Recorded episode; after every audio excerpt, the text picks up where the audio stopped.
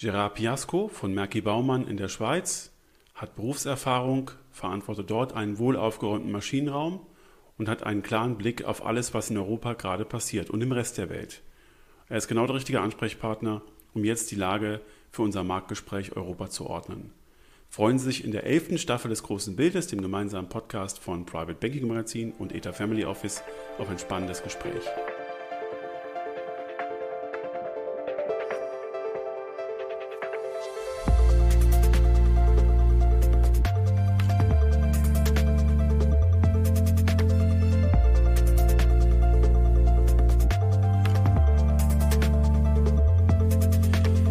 Zürich darf ich jetzt mit Gerard Piasco von Merki Baumann sprechen. Herr Piasco, herzlich willkommen im großen Bild zum ersten Mal. Ich freue mich. Gleichfalls, Herr Hammes. Dankeschön für diese Möglichkeit. Herr Piasco, wir sprechen in komplizierten Zeiten.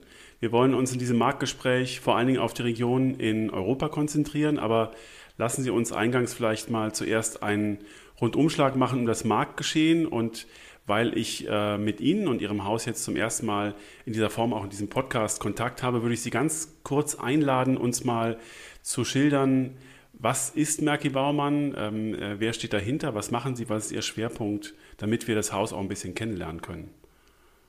Merki Baumann ist eine traditionelle Schweizer Privatbank, wirklich eine Privatbank, das in den Händen der Familie Schmid-Sietz ist. Zwei Geschwister äh, gehört die Bank und seit Generationen äh, ist die Bank in Zürich ansässig. Die Familie ist schon seit Jahrhunderten in Zürich ansässig. Wir haben 10 Milliarden Assets, machen Privatkundengeschäft, kein Asset Management, kein Investment Banking und haben über 70 Prozent unserer Kunden in der Schweiz, haben natürlich auch Kunden in Deutschland und ähm, wirklich der Tradition verpflichtet, aber auch gegenüber Innovationen äh, offen und äh, haben äh, unser Motto Sicherheit vor Rendite. Das heißt, wir haben eine konservative, der Wertehaltung verpflichtete Anlagestrategie. Mhm. Wir sprechen in ähm, komplizierten Zeiten. Wir haben Krieg mitten in Europa.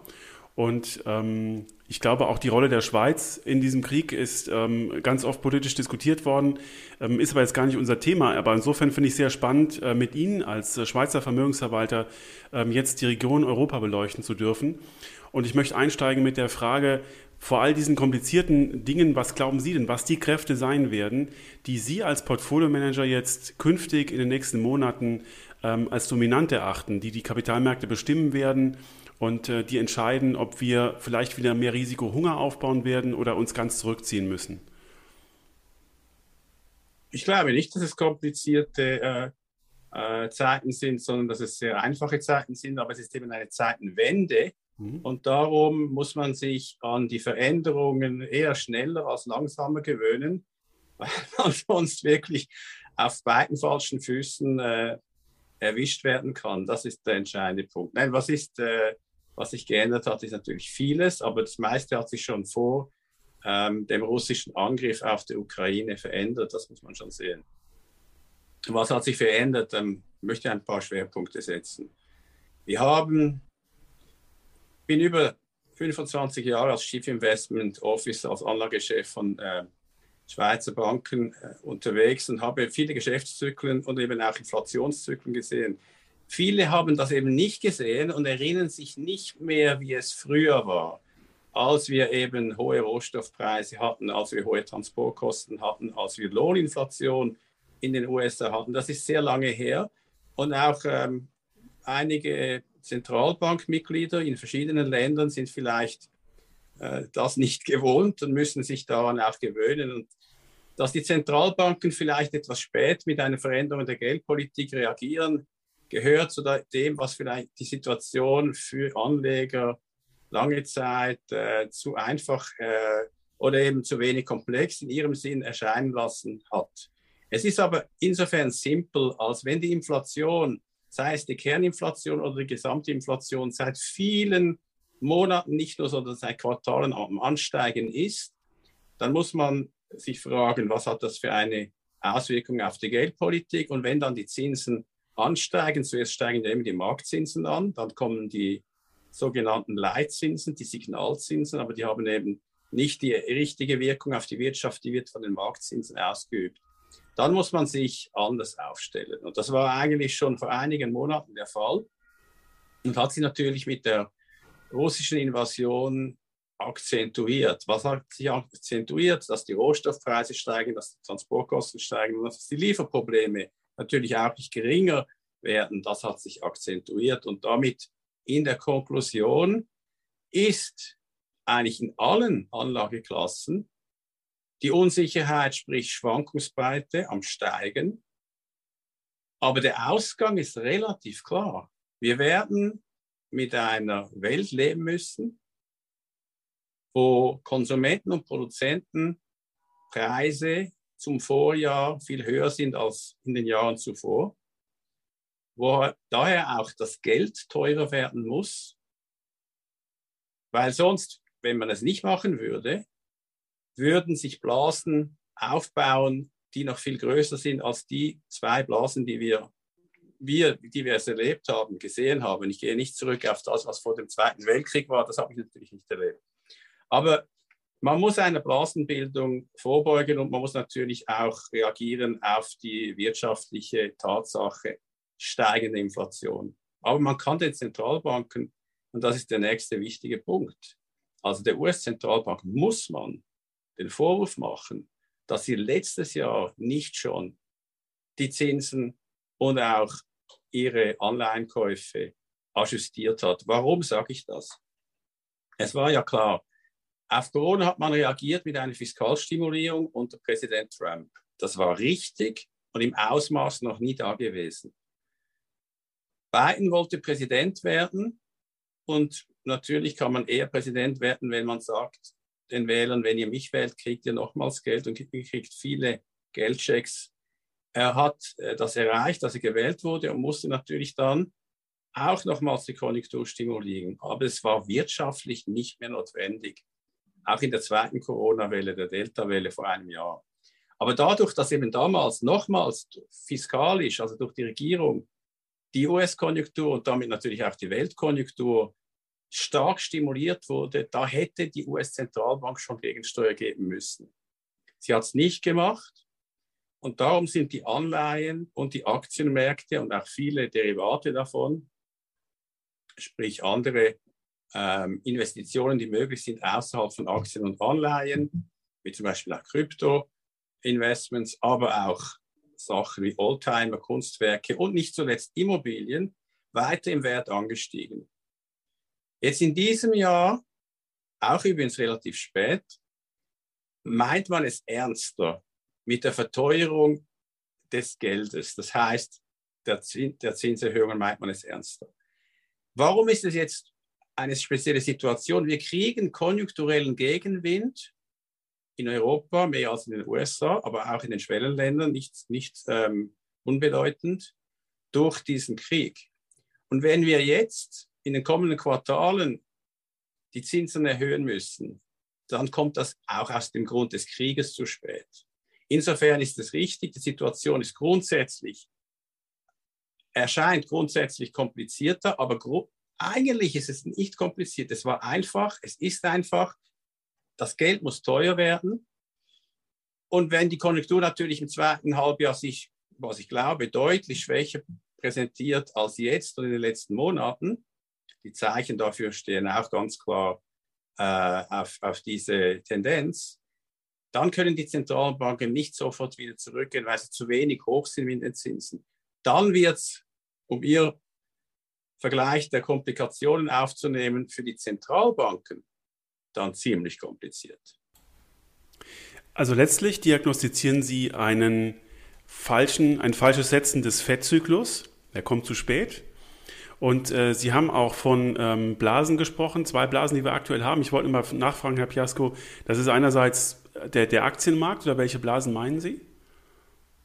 Also die Blasen, die wir im Aktienmarkt gesehen haben, sind natürlich bei den amerikanischen Technologieaktien, teilweise war es auch bei den asiatischen Technologieaktien, die in der Bewertung historisch extrem äh, teuer wurden. Das, diese Blasenkorrektur hat eben schon vor dem äh, Ukraine-Krieg angefangen und darum haben wir in den Aktienmärkten eigentlich schon seit, seit einigen Monaten, nicht erst, erst seit einigen Wochen, haben wir ähm, schwierige Fahrwasser.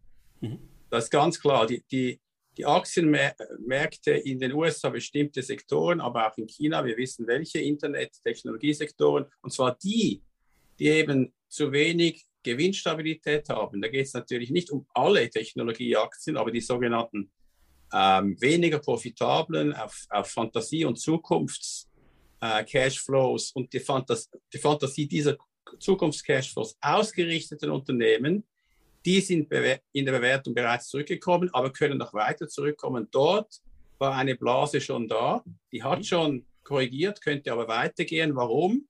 Wenn natürlich die Zinsen ansteigen, ob man Gewinne abdiskontiert, die eben weit in der Zukunft sind, weil sie auch weniger stabil, weniger sicher sind.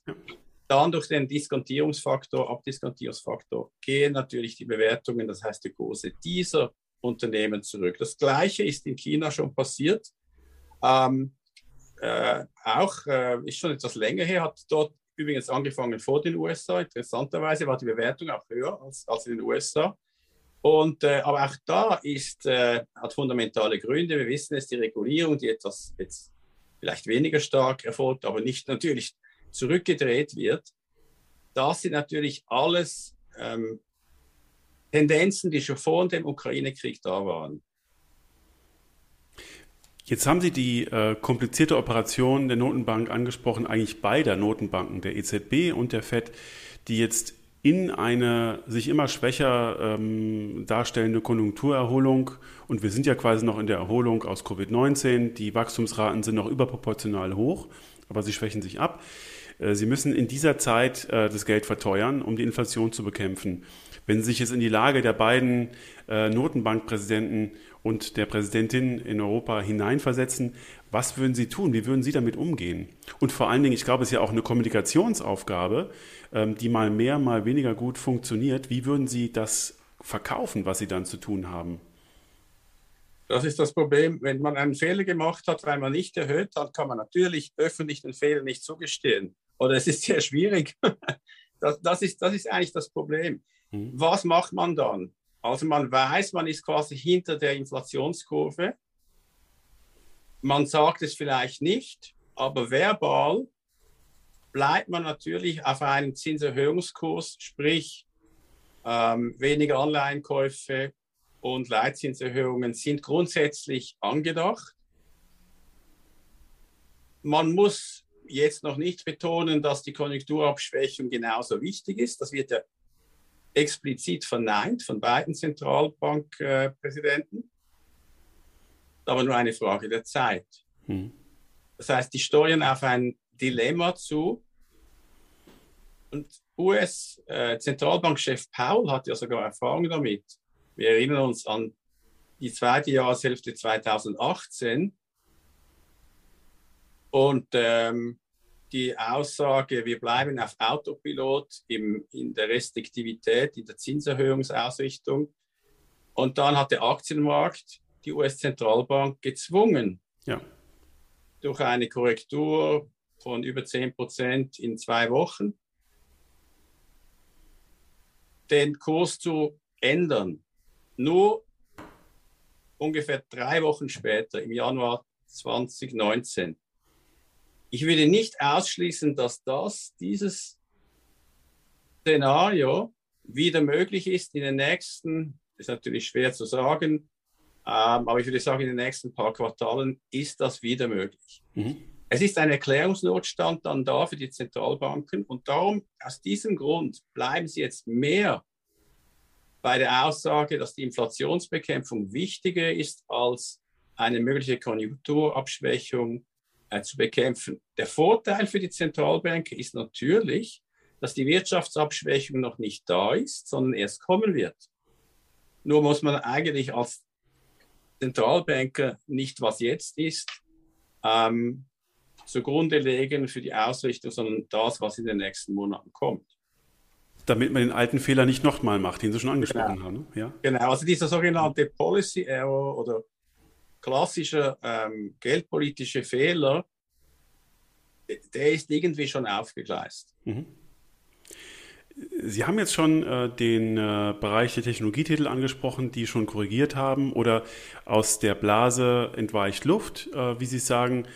Ähm, wir kommen jetzt tatsächlich natürlich von diesem äh, Reopening-Szenario von der Reflation in die Stagflation. Das ist ja letzten Endes der Vorausblick, den Sie geben.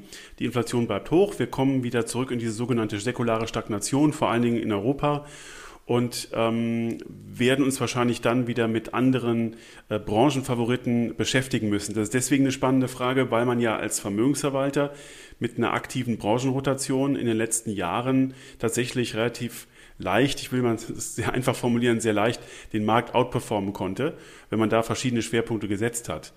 Wie sehen Sie denn die Zukunft? Wie sehen Sie die nächsten Monate? Welche Branchen sind denn eigentlich die Profiteure von, dieser, von diesem Wandel in die Stagflation? Der Wandel in die Stagflation erfolgt nicht linear. Oder sagen wir, die Inflation erfolgt linearer als die Wirtschaftsabschwächung. Hm?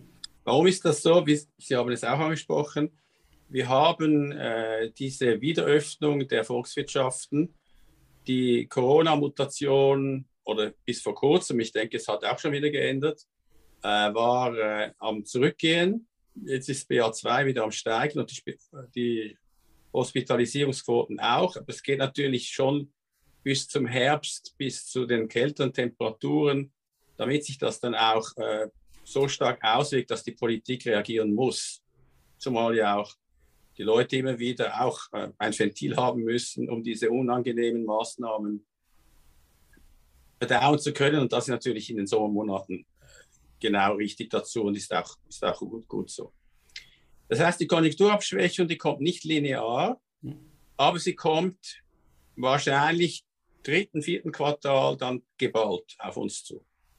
Hängt natürlich auch vom weiteren Verlauf des Krieges ab, aber ich glaube schon, dass man sich auf eine längere Auseinandersetzung nicht nur militärisch, sondern auch politisch äh, mit Russland äh, einrichten muss. Und damit heißt das, Sanktionen bleiben länger, ähm, werden nicht milder und die Auswirkungen der Sanktionen wird dann wirtschaftlich eben, je länger es geht, desto stärker spürbar sein. Die Inflation ist aber jetzt schon spürbar, weil die ja schon vorher angefangen hat. Das heißt, wir sehen eine Phase, wo das Wirtschaftswachstum zuerst mal zurückgeht. Wir haben schon vor ähm, der Ukraine-Krise, habe ich gesagt, im Ausblick, äh, wann war das? 1. Februar, Ende Januar, man sollte sich ähm, wirklich anschnallen, weil das Wirtschaftswachstum wird positiv eingeschätzt. Das war mir vorher schon klar, weil ähm, nach 6% Wachstum weltwirtschaftlich nächstes Jahr, wenn man 4,5 schätzt, ist das natürlich einfach zu optimistisch. Jetzt kommt es etwas zurück. Und natürlich, wenn wir dreieinhalb haben, ist das noch keine Stagnation. Das ist es nicht. Es ist immer noch ein Wirtschaftswachstum. Darum ist es für die Branchen nicht so, dass alle konjunkturabhängigen Branchen schon sofort korrigieren werden. Gerade die, die in der Bewertung eigentlich historisch unterdurchschnittlich sind, die können natürlich noch eine Zeit lang von der Bewertung her äh, gegenüber äh, dem Durchschnitt aufholen. Aber wenn ich jetzt schon etwas weiter hinausschaue, das heißt, zweites Halbjahr und noch die Quartale danach. Je länger es geht, desto klarer wird die Konjunktur zurückkommen. Das ist ganz klar das Risiko. Und desto wichtiger ist es, weniger konjunkturabhängige Branchen, die sogenannten defensiven Aktien gegenüber den konjunktursensitiven Branchen überzugewichten. Das haben wir eigentlich schon in den letzten Monaten gemacht, haben es auch verstärkt in den letzten Monaten. Die Aktienquote haben wir natürlich nicht auf übergewichtet. Das war das Gegenteil der Fall. Aber die konjunkturresistenteren, die defensiven Branchen, zum Beispiel die klassischen Branchen, die bei Schweizer Aktien natürlich aufgrund der Indexgewichtung ähm, übergewichtet sind, mhm. die sind, die sind dann eigentlich die sicheren ähm, Anlagen und aus diesem Grund sind wir auch die Schweizer Aktien übergewichtet. Mhm. Ohnehin ähm, für äh, Sie als Portfolio-Manager in der Schweiz äh, eine ganz interessante Situation, weil ja klar war, dass Sie bei den ganzen Unsicherheiten ähm, wieder viel ähm, Zuflucht in den Schweizer Franken sehen werden, was sich ja gezeigt hat. Und ähm, gleichzeitig auch die, ähm, wie Sie sagten, die Industriestruktur der Schweiz da ganz attraktiv ist und ähm, ganz spannend ist im Vergleich zu anderen europäischen Aktien. Ich möchte, bevor wir jetzt auf die europäischen Aktien nochmal eingehen, noch eine Frage zum Anleihenbereich stellen, ähm, der ja auch sehr, sehr herausfordernd ist, geringfügig, also gelinde gesagt, seit Jahresanfang. Und ich äh, kenne wenige Portfolios, die da jetzt wirklich ähm, verlustfrei rausgekommen sind. Wie kann man denn in äh, diesem Umfeld in den nächsten Jahren, äh, nächsten Jahren, Entschuldigung, in den nächsten Wochen und äh, Quartalen sein Anleihenportfolio so steuern, dass man ähm, nochmal auf eine gesunde, auskömmliche Rendite kommt? Ist kaum möglich. Man muss natürlich in einem Mix von Anleihen, äh, sorry, in einem Mix von Anlageklassen muss man die Anleihen untergewichten. Es, gibt, es wird schon ein Moment kommen, denke ich mir, der vielleicht dann viele auch überraschen wird, wo zum Beispiel die Treasury, die amerikanische zehnjährige Staatsanleihenrendite, einen, einen Höhepunkt sieht, der dann plötzlich wieder interessant wird. Ist noch nicht der Fall. Mhm. Und auch die Zusatzrenditen äh, der Unternehmensanleihen, die sogenannten Credit Spreads, die weiten sich ja aus. Wenn die Konjunktur schwächer wird, werden, werden die sich noch mehr ausweiten. Ich glaube, jetzt ist schon sehr viel passiert. Es wird eine Konsolidierung geben in dieser äh, Credit Spread Bewegung. Äh, wir haben jetzt schon in den USA zum Beispiel rund 4 Prozent. Äh, bei den äh, 8-, 10-jährigen Investment Credit Anleihen haben wir teilweise schon diese Renditen. Also das heißt, es wird einerseits eine Konkurrenz für die Aktien werden, mhm. für die Zeit, das ist ganz klar, äh, ist aber noch nicht jetzt der Fall. Das heißt, immer noch Anleihen untergewichten und dann innerhalb der Anleihen ist natürlich klar, dort, wo man eine höhere Rendite hat mit einem vertretbaren Risiko, das heißt Unternehmensanleihen von besserer Kreditqualität, sind interessanter als die Staatsanleihen. Und sind aber auch interessanter als die sogenannten High-Yield-Anleihen, als die hochverzinslichen Anleihen, die auch Junk Bonds genannt werden, weil die erstens mal empfindlicher und mehr parallel mit dem Aktienmarkt reagieren. Das heißt, sie haben ein höheres Beta, auch nach unten, mhm. haben wir schon gesehen in den letzten paar Wochen. Und sie haben auch historisch, glaube ich, noch nicht die Spreads, die sie dann wirklich, wirklich attraktiv machen. Sie sind also immer noch die gefährlicheren Anleihen als die Investment-Grade-Anleihen. Die Investment-Grade-Anleihen sollte man aber nur die gute Qualität, glaube ich, innerhalb der Anleihen zurzeit äh, leicht übergewichten. Die Staatsanleihen ist noch zu früh, die ja. gegenüber den ja, vorzuziehen. Um, um die Klammer nochmal, um das, ähm, den Gesamtblick äh, zu legen, die große Frage, die man sich jetzt stellen kann, ist ja, ob denn den Notenbanken der Ausbruch aus dem Monetarismus gelingt. Also Monetarismus im Sinne von, wir haben jetzt eine ganz lange Periode hinter uns, in dem Schulden gestiegen sind, die Zinsen wurden immer niedriger, die Ankaufprogramme von Anleihen wurden ausgeweitet, die Geldmenge ist gestiegen. Also man konnte letzten Endes davon ausgehen, dass die Notenbanken viele Staatsschulden, auch Unternehmensschulden bei sich abladen lassen, die auch diese Schulden auch kaufen. Und jetzt suchen die Notenbanken den Ausweg aus diesem, ähm, aus diesem Kreislauf, viel zu spät, wie Sie richtigerweise sagen. Und äh, das, was Sie jetzt äh, beschreiben, klingt schon so, als würde man tatsächlich auch sich auf eine längere Periode einrichten müssen, in der ähm, man versucht, aus diesem Monetarismus auszubrechen und das auch gelingen könnte. Oder sehen Sie es langfristig doch nur als eine temporäre Erscheinung? Kommt ein bisschen darauf an, was jetzt fiskalisch äh, für die Flüchtlinge und dann auch für die, für die Verteidigung und die Energietransformation notwendig ist. Ich glaube, man kann nicht zurückkehren zu ausgeglichenen Haushalten für die nächsten fünf Jahre oder so, vielleicht sogar zehn Jahre. Mhm. Bedeutet, dass die Staaten dürfen die Zinsen nicht so hoch gehen lassen, weil sie sonst wirklich ein Problem mit dem, mit dem Schulden, also mit dem Zinsendienst für ihre Schulden bekommen würden. Äh, aber das ist mehr ein Problem zwischen den europäischen Staaten. Natürlich ist Deutschland weniger oder auch die Schweiz gefährdet als Italien. Das bedeutet, dass die Vergemeinschaftung der Schulden wahrscheinlich nicht zurückgehen wird, sondern eher, eher ansteigen wird. Also wenn ich mir vorstelle, dass nicht zwei, drei Millionen aus der Ukraine kommen, die Hälfte der Kinder ist ja schon geflohen, äh, sondern eher 15 Millionen oder so, dann, äh, dann reden wir also von gewaltigen, äh, wirklich gewaltigen Anstrengungen, Solidarität, die notwendig ist. Äh, Schwierigkeiten, das zu finanzieren. Und dann, glaube ich, bleibt der Monetarismus erhalten. Mhm. Es war immer schwierig, aus dem Monetarismus auszusteigen. Wahrscheinlich hätte man auf Corona etwas gradueller reagieren müssen und nicht mit, dem, mit der vollen, vollen Kanonenladung zweimal und in Europa äh, über die Kurzarbeitmöglichkeit natürlich auch sehr stark. Jetzt kommt nochmals etwas auf uns zu und das heißt, die Finanzierung der Staatsverschuldung durch die Zentralbanken wird uns lange begleiten. Man kommt da nicht mehr raus aus der Falle. Ja. Ähm, und das bedeutet natürlich, die Kon Konklusion ist natürlich schon die, dass die Währungen eigentlich sich abwerten müssen. Nur das Problem ist, wenn sowohl der Euro wie der Dollar eigentlich das vor sich haben, dann werden sich eine Zeit lang wird sich der Dollar abwerten, das haben wir vor ein paar Jahren gesehen.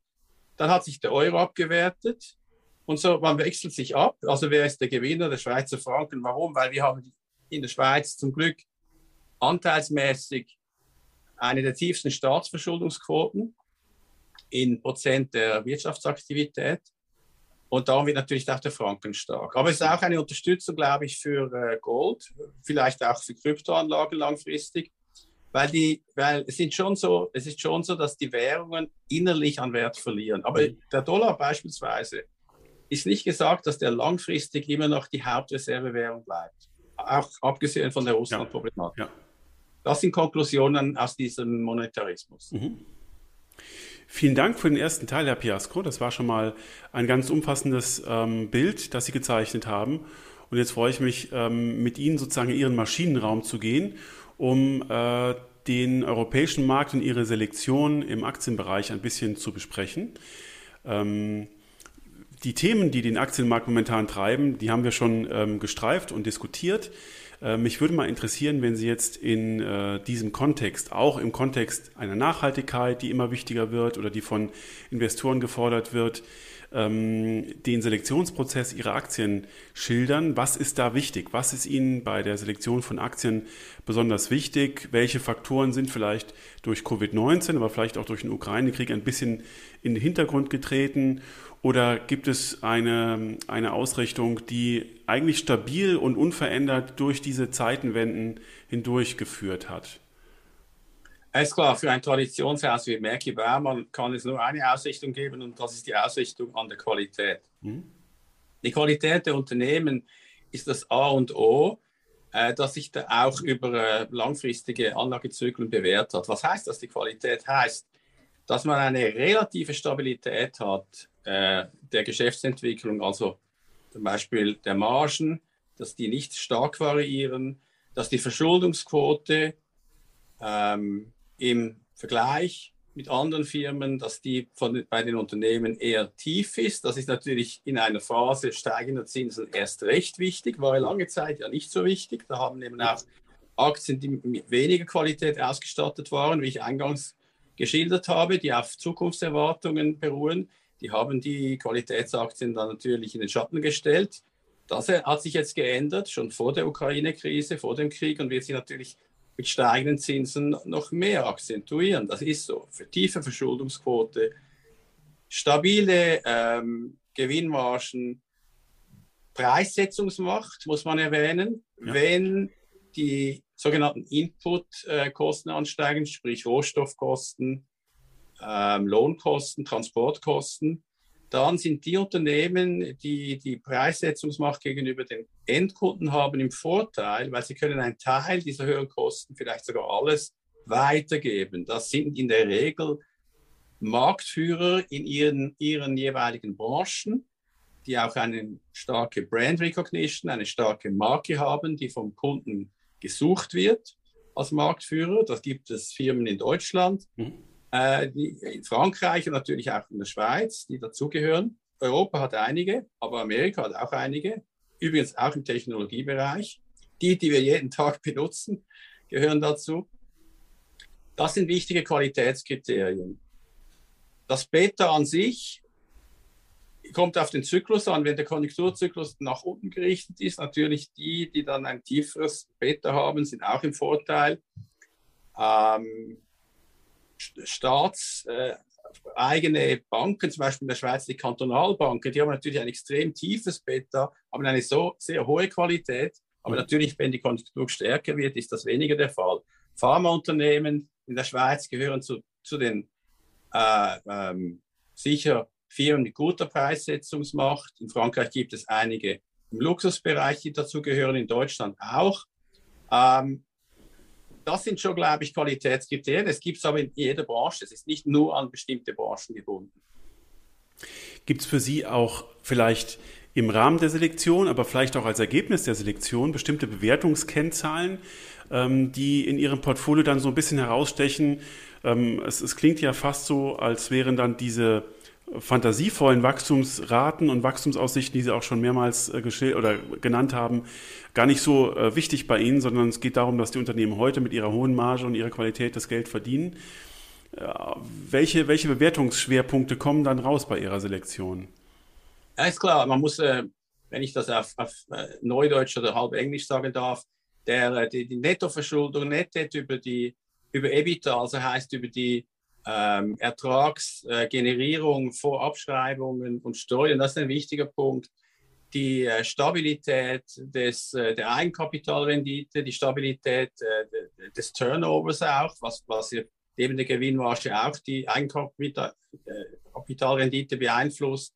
Das ist wichtig. Mhm. Das sind ein paar Kennzahlen. Klassische Bewertungskennzahlen sind auch nicht außer Acht zu lassen.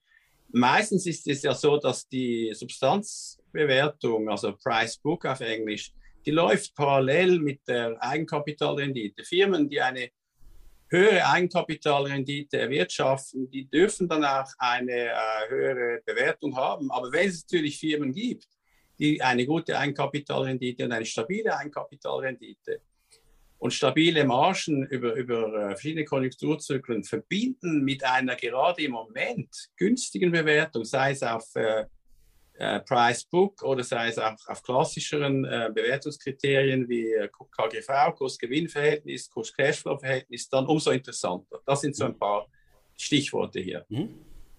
Und ähm, manchmal hört man auch den Begriff des Quality Growth. Ich ähm, äh, will diese, diesen Begriff jetzt gar nicht vordefinieren, sondern ähm, äh, manchmal äh, rechtfertigt man damit aber letzten Endes, dass man wachstumsstarke, langweiligere Wachstumsunternehmen dem Quality-Portfolio beimischt. Gibt es das bei Ihnen auch? Gibt es diesen Begriff bei Ihnen oder ähm, ist das eigentlich äh, nicht wirklich relevant für Ihre Selektion? Wir nennen das Defensive Growth, also das heißt ein defensives Wachstum. Ich gebe ein gutes Beispiel. Pharmaaktien, wenn sie, wenn sie diese Stabilität aufweisen, weil ja die äh, demografische Struktur der Bevölkerung sich Richtung höhere Altersgruppen verändert, ähm, in den westlichen Ländern und auch übrigens in, in China langfristig, äh, da werden wir Wachstum sehen, obwohl wir dann Qualität äh, kombinieren können mit Wachstum. Auch bei Technologieaktien gibt es äh, Firmen, die das Businessmodell so umgestellt haben, dass sie eigentlich ein Wachstum haben, das relativ äh, weniger spektakulär, aber doch ähm, eben auch nachhaltiger, in diesem Sinn nachhaltiger ist. Und auch da kann, kann es sein, dass die Bewertungen mit der Qualität und mit dem Wachstum zusammenkommen. Also Wachstum und äh, Defensivität schließen sich nicht grundsätzlich aus. Das Wachstum, das hier gemeint ist, ist eben nicht das Konjunkturwachstum, mhm. sondern das strukturelle, das langfristige Wachstum.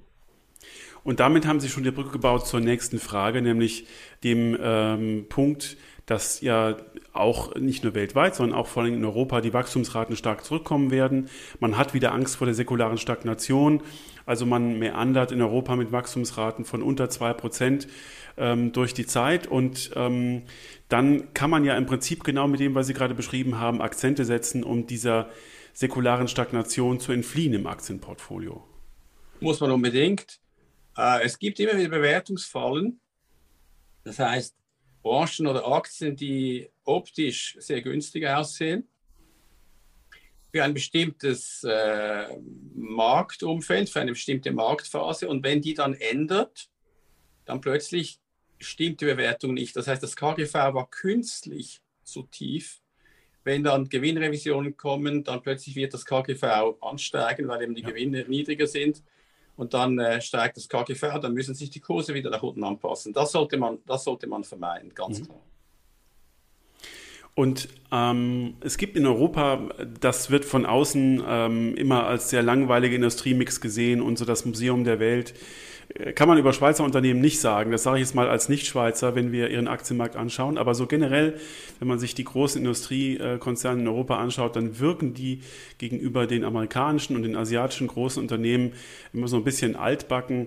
Und man ähm, schaut sich dann alternativ äh, kleine, wachstumsstarke, innovative Unternehmen an, Small Caps, die jetzt auch im, zu Beginn des Jahres wegen der Angst vor steigenden Zinsen sehr stark verloren haben und in der zweiten Welle nochmal wegen des Ukraine-Kriegs.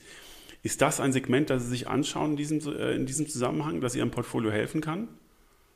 Grundsätzlich sind Small Caps meistens eher äh, binnenorientiert. Das heißt, sie haben im Gegensatz zu den großkapitalisierten Large Caps weniger internationale Ausrichtung in der Kundschaft oder über außerhalb von Europa orientierte Kundschaft. Das heißt, das kommt dann wirklich dann mehr auf die europäische Konjunkturentwicklung an. Dass, wenn die jetzt eben nach unten eher tendiert, weniger Wachstum, nicht so ganz einfach. Man kann sagen, das hat aber schon vorher angefangen, dass äh, Mid- und Small Caps, dass die weniger hochkapitalisierten Unternehmen in Europa, übrigens auch in Amerika, die haben in der Bewertung schon vorher korrigiert. Es wird da sicher zu Gelegenheiten kommen, denke ich, in den nächsten ähm, äh, Monaten. Äh, aber es kommt mehr auf die Einzelunternehmung an. Ähm, man kann nicht generell sagen, dass äh, Small- oder Mid-Caps äh, vorzuziehen seien gegenüber Large Caps. Das, das, wäre zu einfach. Es kommt mhm. wirklich eben, das, mit der Qualität muss man das verbinden, mit den Kennzahlen muss man das verbinden, mit einem strukturellen Wachstum. Aber es gibt alle diese positiven Tendenzen gibt es durchaus auch bei kleiner kapitalisierten Unternehmen. Sie haben bei der ähm, Aktienselektion jetzt schon äh, sehr klar beschrieben, was Ihnen wichtig ist. Haben Sie äh, in Ihrem Haus eher so einen ähm, Top-Down-Ansatz, dass Sie sich zuerst das Wirtschaftsbild anschauen, dann die regionalen Schwerpunkte setzen und ganz klar entscheiden, es ist jetzt richtig, ähm, ich sage jetzt einfach mal 30 Prozent USA zu haben und ähm, nur 50 Prozent Europa oder vielleicht umgekehrt und sich dann die Aktien auszusuchen oder haben Sie eher so einen Bottom-up-Ansatz, in dem Ihnen die einzelnen Unternehmen, die Geschäftsmodelle und die Idee hinter den Geschäftsmodellen wichtiger ist als das, was oben als dann Struktur, als regionale Struktur rauskommt? Beides ist wichtig, ist klar. Ähm, in, einer, in einem Anlageprozess steuert man die Gewichtungen der Anlageklassen und auch die äh, Gewichtungen der Regionen, weil es vom Wachstum abhängig ist, in diesen Regionen.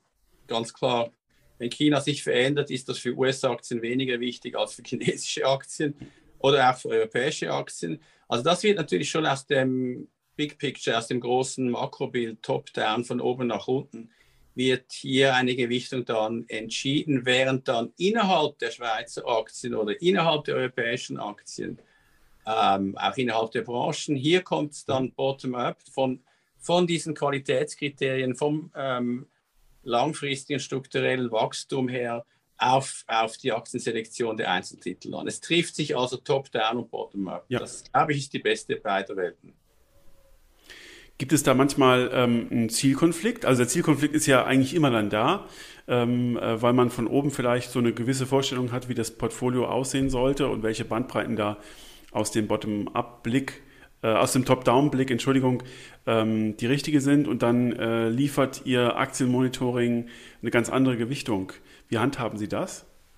Das ist überhaupt kein äh, Konflikt, weil das strikt getrennt ist. Also das heißt, wir haben äh, eine, eine regionale Allokation und dann innerhalb der Region oder innerhalb des Landes Schweiz haben wir ein sogenanntes Modul. Das bedeutet, ein, äh, ein Basket von Aktien, der wirklich nur bottom-up von unten von diesen Kriterien der Einzeltitel dann selektioniert wird. Mhm. Und ähm, wenn wir jetzt mal noch abschließend äh, darüber sprechen, welche Regionen aus Ihrer Sicht jetzt ähm, äh, stärker gewichtet werden sollten, dann höre ich mal raus, dass die Schweiz bei Ihnen natürlich ein eigenes Segment ist, eine eigene Region in Anführungszeichen, die ein starkes Gewicht hat und man neben diesem äh, Markt für die Schweiz noch Europa, die USA, vielleicht auch Asien in irgendeiner Form gewichten kann. Was haben Sie denn aktuell ähm, für eine Gewichtung und wo, welche Region ist da aktuell übergewichtet? In unseren äh, Flagship-Bankstrategieprodukten äh, hier in der Schweiz haben wir ähm, traditionell natürlich Schweizer Aktien ähm, mehr drin als, äh, nehme nehm ich an, ein deutsches äh, Bankhaus oder ein europäisches Bankhaus. Aber wir sind auch äh, bei, bei, für Euro-Kunden sind wir Schweizer Aktien übergewichtet. Waren mhm. wir schon vor äh, dem russischen Angriff aufgrund eben des Betas, der Defensivität, der geringen Konjunkturabhängigkeit. Das ist also eine Top-Down, eine Makro-Sicht, die in die Anlagepolitik eingeflossen ist. Hat sich auch bewährt, wenn wir sehen, year to date äh, hat die Schweiz natürlich äh, besser performt als der Nasdaq, äh, viele amerikanische Indizes, aber natürlich auch als die europäischen Indizes oder die Schwellenländer. Äh, ich denke, das wird sich noch akzentuieren in den nächsten Monaten, wenn die Konjunktur zurückkommt. Mhm. Und für nicht-schweizerische Anleger kommt noch dazu, dass man durch den Schweizer Franken äh, dann noch gewinnen kann. Was die Schweizerische Nationalbank heute gesagt hat, wird das nicht hindern. Man ist ja äh, überhaupt nicht ähm, erpicht darauf, die Zinsen in der Schweiz zu verändern, wenn sie noch nicht von der EZB verändert wurden. Ja. Mhm. Auch die Schweizer Unternehmen, das kann ich hier betonen, die haben sich seit 2015 natürlich an einen stärkeren Schweizer Franken schon ge äh, gewöhnt in ihrer Ausrichtung. Das ist also nicht etwas, das die Schweizer Firmen so stark belastet, wie man meinen könnte. Mhm. Ähm, zu den Schwellenländern vielleicht noch etwas. Schon Anfang letzten Jahres mit äh, Kollegen, äh, CIOs anderer Banken, bin ich natürlich immer im regen Austausch. Ähm, beim Mittagessen und auch bei Veranstaltungen, da war mir aufgefallen, wie stark die äh, äh, der Optimismus für die Schwellenländer Anfang 21 war und die Bewertung war wirklich teuer, auch von chinesischen Aktien. Das war ein Grund, die letztes Jahr unterzugewichten, was sich bewährt hat. Wir wissen, was mit chinesischen und Schwellenländeraktien passiert ist. Äh, die sind jetzt neutral in den Schwellenländern. Die Bewertung hat sich ähm, ja, interessanter jetzt äh, äh, verändert. Aber ich denke, dass sehr viel idiosynkratische, also in den Ländern spezifische äh, Risiken, zum Beispiel Brasilien mit den Präsidentenwahlen, natürlich Osteuropa aus naheliegendem Grund, aber auch weiter in China. Mhm. Nicht so sehr wegen der Regulierung, das ist sicher in die Preise eingeflossen, aber wegen der Belastung des Immobiliensektors, der für 30 Prozent der Wirtschaftsaktivität in keinem Land ist es so viel wie in China verantwortlich ist. Ja. Also es gibt Chancen und Risiken in den Schwellenländern, wir sind hier neutral. Mhm. Äh, europäische Aktien außerhalb der Schweiz sind aus der Bewertung her gegenüber US-Aktien natürlich nicht so sehr wie vor zwei Wochen. Da war es wirklich äh, praktisch wie in der Finanzkrise, aber jetzt immer noch grundsätzlich interessanter. Aber dafür ist natürlich diese politische Unsicherheit, sprich das Wirtschaftswachstum in Europa wird sich ziemlich sicher mehr abschwächen als das amerikanische.